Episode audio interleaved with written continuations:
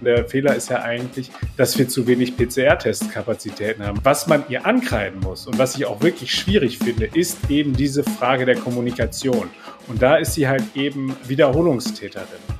Yvonne Gebauer und die Corona-Regeln. Das verursacht bei Eltern und Lehrern in NRW regelmäßig Schweißausbrüche.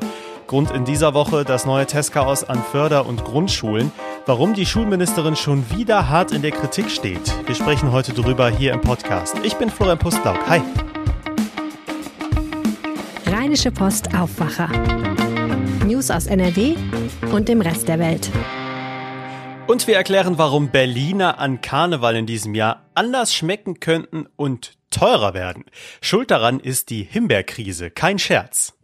Es geht los mit den Meldungen aus der Landeshauptstadt von meinen Kollegen von Antenne Düsseldorf. Hi. Hallo Florian, wir sprechen heute ausführlich über die Lage in den Krankenhäusern in unserer Stadt. Schließlich ist eine Überlastung des Gesundheitssystems das, was es in der Corona-Pandemie zu vermeiden gilt. Und dann schauen wir noch zum Amtsgericht. Dort wurde ein Mann wegen Betrugs verurteilt. Weitere Infos dazu dann gleich. Die Covid-Patienten sind im Moment nicht die treibende Zahl bei der Auslastung der Intensivstationen. Das hat Gesundheitsdezernent Christian Zaum auf Anfrage von Antenne Düsseldorf gesagt. Aktuell sei die Lage in den Kliniken händelbar, aber angespannt.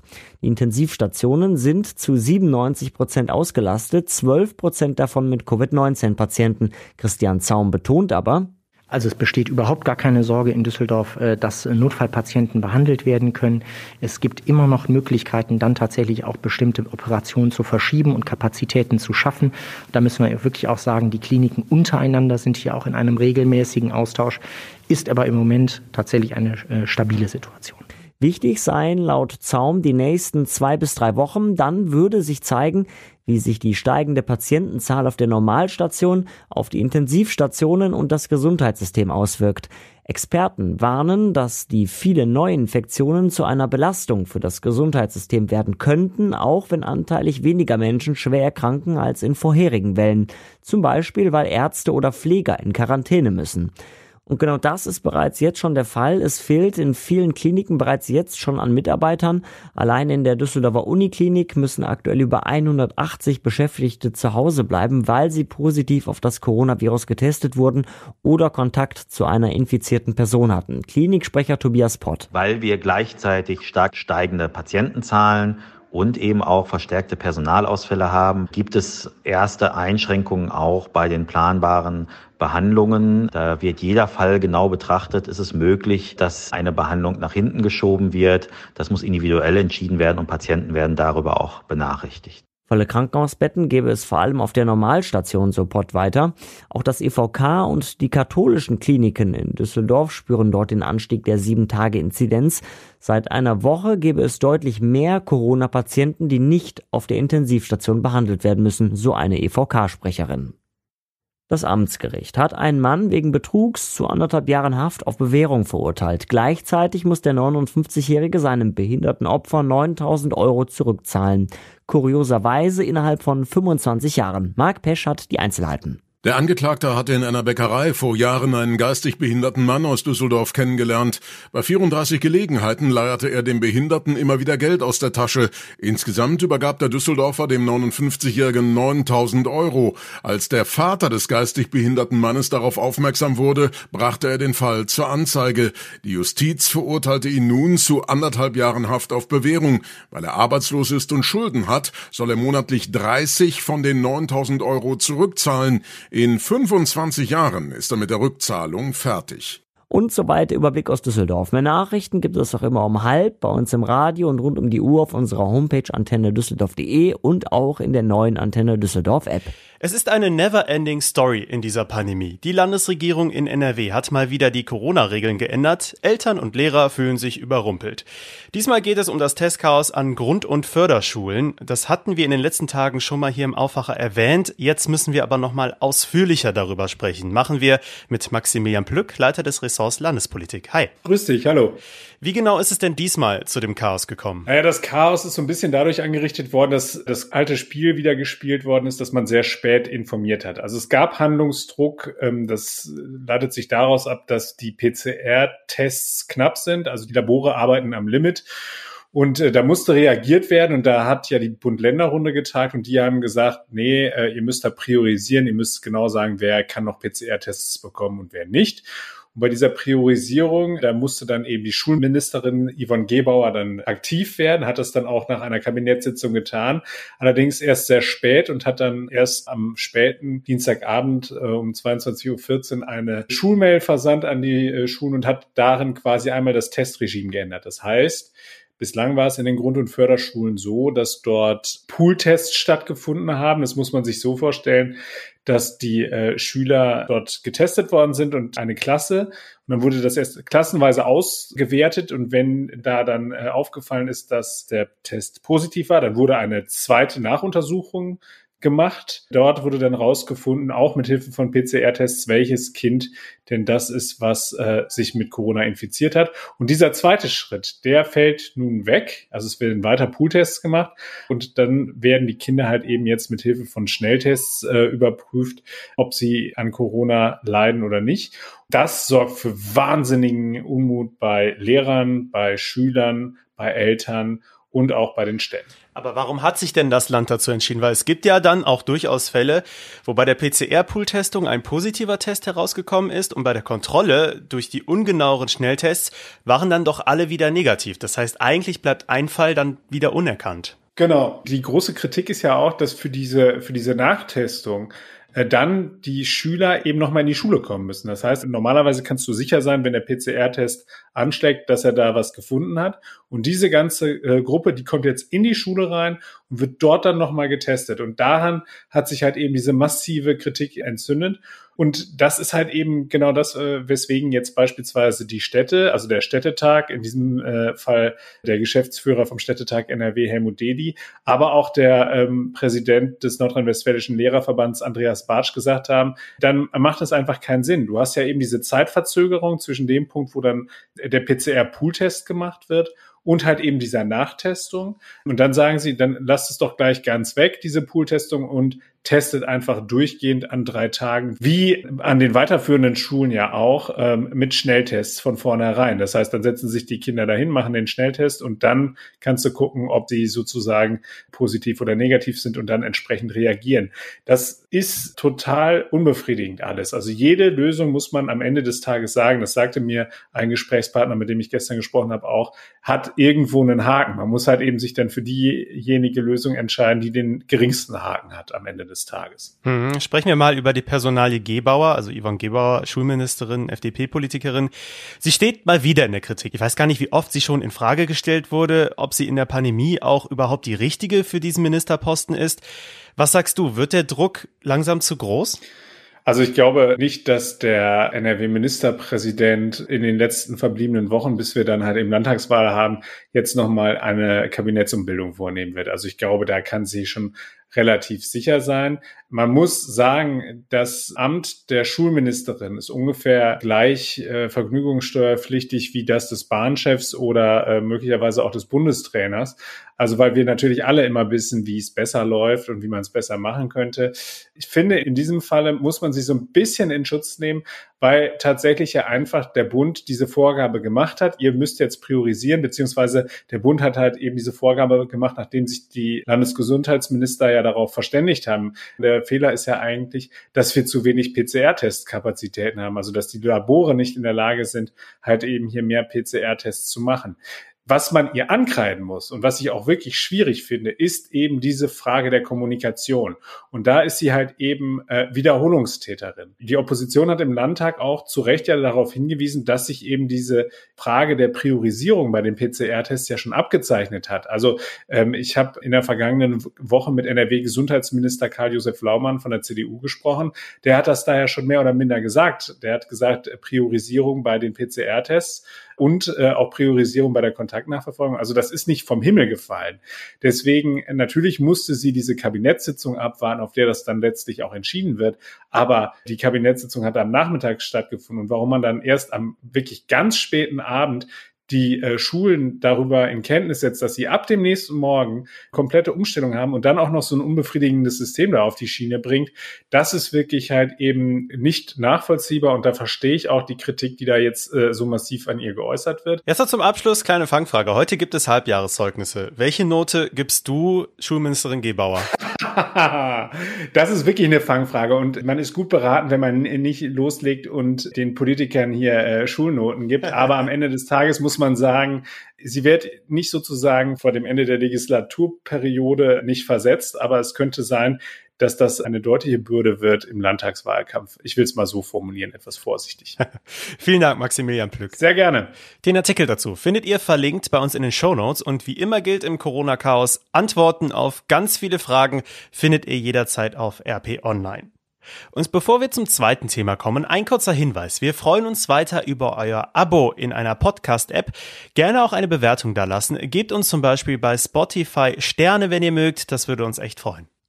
Wir sprechen jetzt über Berliner, also dem Karnevalsgebäck schlechthin. Die gehören einfach dazu. Selbst ich esse da welche, auch wenn mir die eigentlich zu klebrig sind. Und die Füllung bei mir auch gern mal auf die Hose schmiert. Aber genau diese Füllung, die könnte in diesem Jahr anders werden als sonst. Es gibt nämlich eine echte Himbeerkrise. Meine Kollegin Marei Wittinghoff arbeitet in der Wirtschaftsredaktion und weiß mehr darüber. Hallo Marei. Hallo. Bei all den Krisen, die wir aktuell durchleben, würde ich mal sagen, Himbeerkrise ist jetzt nicht so wahnsinnig bedrohlich. Für wen ist es denn wirklich ein großes Problem? Also erstmal natürlich für die Himbeerbauern. Die hatten nämlich letztes Jahr eine richtig schlechte Ernte. In Chile und Mexiko sind die Erträge zum Beispiel um die Hälfte eingebrochen. Und in Osteuropa gab es auch eine schlechte Ernte, weil da weil es erst im Frühjahr zu kalt und dann im Sommer zu heiß war diese Himbeerknappheit am Markt, die trifft natürlich auch die Marmeladenhersteller. Und spätestens hier wird es jetzt mit Blick auf die Berliner interessant. Auch die Bäcker, die jetzt schon in Richtung Karneval und auch in Richtung Berliner denken. Ja, weil die klassischen Berliner zu Karneval mit einer Himbeermarmelade gefüllt sind. Heißt das denn jetzt, dass wir Karneval nicht nur auf Umzüge verzichten müssen, äh, sondern auch noch auf die Berliner? Das nicht, aber sie könnten etwas teurer werden. Ich habe mit Markus Theissen vom Verband des Rheinischen Bäckerhandwerks gesprochen und er sagt, so Zutaten, die man für Berliner braucht, wie Zucker, Butter, Mehl, die sind halt ohnehin alle schon teurer geworden, im Schnitt so um die 15 Prozent. Und deshalb könnte es auch sein, dass der Berliner teurer wird. Also nicht nur wegen der Himbeerkrise, sondern auch äh, wegen restlichen Zutaten. Aber die Himbeeren, die sind natürlich auch ein Problem. Und manche Hersteller, die überlegen jetzt schon, ob sie da ihre Marmeladenmischung jetzt ein bisschen anpassen. Die klassische Füllung, die ist nämlich eine Mischung aus Himbeer- und Johannisbeermarmelade. Aber ähm, die Bäcker oder Hersteller müssen ja jetzt noch schauen, ob das auch so klappt mit der Mischung, ohne dass sich da der Geschmack zu sehr verändert. Bäckermeister Thomas Puppe aus Düsseldorf, mit dem habe ich auch über das Thema Berliner gesprochen. Und er hat mir erzählt, dass er sich jetzt extra schon einen großen Vorrat von seiner Lieblingsmarmelade angelegt hat, weil er eben Sorge hat, dass durch eine neue Rezeptur vielleicht die Johannisbeere da in der Mischung zu dominant werden könnte. Und für ihn macht eben eine gute Marmeladenmischung eben genau diese Mischung aus der süßen Himbeere und der herben Johannisbeere das aus. Ja, und die sind natürlich die Verkaufsschlager, auch wenn es Berliner in unterschiedlichsten Varianten gibt. Ich habe schon welche mit einer Champagner-Trüffelfüllung gesehen. Du hast vorhin gesagt, wegen der Krise könnten Berliner auch teurer werden. Worüber sprechen wir denn da? Ein paar Cent pro Stück oder vielleicht sogar ein Euro? Denn die Berliner gehören ja zum Karneval dazu, auch wenn jetzt die große Party ausfällt, weil die bekommen wir ja trotzdem. Ja, das ist unterschiedlich. Die Bäckereikette Kams, die wird die Preise für Berliner um die 10 Prozent erhöhen. Berliner, die kriegt man schon so ab einem Euro. Im Schnitt kosten sie aber so 1,50 bis 2 Euro. Das wären dann also so ungefähr 15 bis 20 Cent Aufschlag. Generell ist das Berliner Geschäft für viele Bäckereien in diesem Jahr aber einfach noch unsicher, weil die großen und die großen Feiern und Züge ja wieder ausfallen. Und das bedeutet für viele einige Umstellungen, weil ganz viele Bäcker die Berliner sonst zum Beispiel immer in großen Boxen verkauft haben. Aber so große Boxen mit ganz vielen Berlinern, die braucht man in diesem Jahr ja eher weniger. So, wir haben die Himbeerkrise, Corona ist auch noch da, Umzüge wurden verschoben oder abgesagt, große Feiern wird es nicht geben. Das trifft die Berliner Bäcker wahrscheinlich ziemlich hart, oder? Ja, Erfahrung mit der Pandemie mussten die Bäcker ja schon letztes Jahr sammeln. Wie stark sich Corona da auf das Geschäft mit den Berlinern ausgewirkt hat, das lässt sich nicht so genau sagen. Einige Bäckereien haben da wohl kaum Umsatzeinbußen bemerkt, andere wiederum etwa die Hälfte weniger verkauft. Das hängt auch ein bisschen davon ab, natürlich, wo die Bäckereien liegen. Also ob die generell eher abseits liegen oder an einer Stelle, wo sonst immer der Zug vorbeigeht und natürlich immer dann auch entsprechend viele Berliner verkauft werden. Der Beuken hat letztes Jahr zum Beispiel rund 10.000 Berliner weniger produziert wegen Corona. Das war aber immer noch mehr, als sie vorher gedacht hätten. Aber generell Altweiber und auch der Rosenmontag sind einfach sehr wichtig für das Geschäft mit den Berlinern. Bäcker Puppe aus Düsseldorf hat erzählt, er verkauft an einem ganz normalen Tag so etwa 1800 Berliner und an Altweiber dann eben 45.000. Das sind dann 25 mal so viel Berliner wie sonst. In der Karnevalswoche, da macht das Berliner Geschäft bestimmt mehr als die Hälfte seines Gesamtumsatzes aus, hat er gesagt. Und das zeigt natürlich auch, wie schwerwiegend dann die Einbußen wahrscheinlich in diesem Jahr wieder sind. Ja, dann werde ich mir auf jeden Fall einen extra Berliner in diesem Jahr kaufen. Auch wenn ich mir damit wahrscheinlich wieder die Klamotten einsauen werde. Vielen Dank, Marei. Sehr gerne. Jetzt bekommt ihr wieder Kulturtipps pünktlich zum Wochenende von unserem Kulturredakteur Wolfram Görz.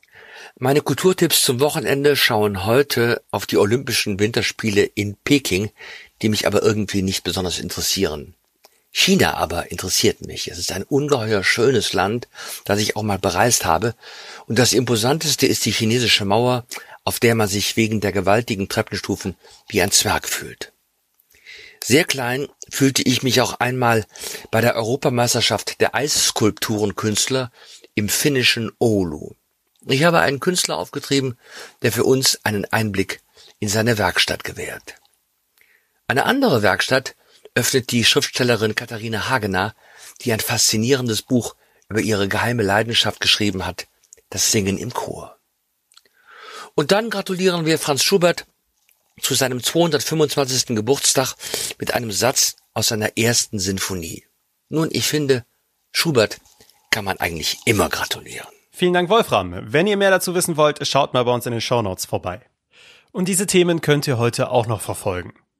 Wer in NRW aus der Kirche austreten will, muss in nächster Zeit viel Geduld haben. Die Termine sind vielerorts auf Monate ausgebucht. 2021 wurden so viele Kirchenaustritte verzeichnet wie noch nie. Das trifft vor allem die katholische Kirche. In Köln hatte zum Beispiel der Umgang von Kardinal Wölki mit einem Gutachten zu Missbrauchsvorwürfen für ein massives Plus an Kirchenaustritten gesorgt. Heute steht ein wichtiges Gespräch zwischen dem französischen Präsidenten Macron und Russlands Staatschef Putin an. Es geht um eine Deeskalation im Konflikt zwischen Russland und der Ukraine. Auch Deutschland vermittelt weiter in dem Disput. Die Rodungsarbeiten im Wuppertaler Waldgebiet Osterholz können ab heute vollständig anlaufen. Die Polizei hat gestern die letzten Aktivisten aus dem Wald geholt und den Großeinsatz beendet. Rund zwei Jahre lang hatten die Aktivisten in Baumhäusern gelebt und so versucht, die Rodung zu verhindern. Und trotz Testchaos und Corona-Sorgen an den Schulen gibt es natürlich auch weiter Noten. In ganz NRW erhalten heute rund zweieinhalb Millionen Schüler ihre Halbjahreszeugnisse. Ja, und das Wetter hat auf jeden Fall miese Noten verdient. Es bleibt total grau und windig, auch wenn es heute nur noch selten regnen soll bei drei bis sieben Grad. Morgen wird es deutlich milder, da sind zweistellige Temperaturen drin. Am Sonntag kommt die Sonne dann vielleicht mal ein bisschen durch. Wirklich schön wird das Wochenende insgesamt aber nicht. Das war der Aufwacher für Freitag, den 28. Januar. Ich bin Florian Pustlauk und wünsche euch jetzt einen guten Start ins Wochenende. Habt einen schönen Tag. Ciao. Mehr Nachrichten aus NRW gibt's jederzeit auf RP Online. rp-online.de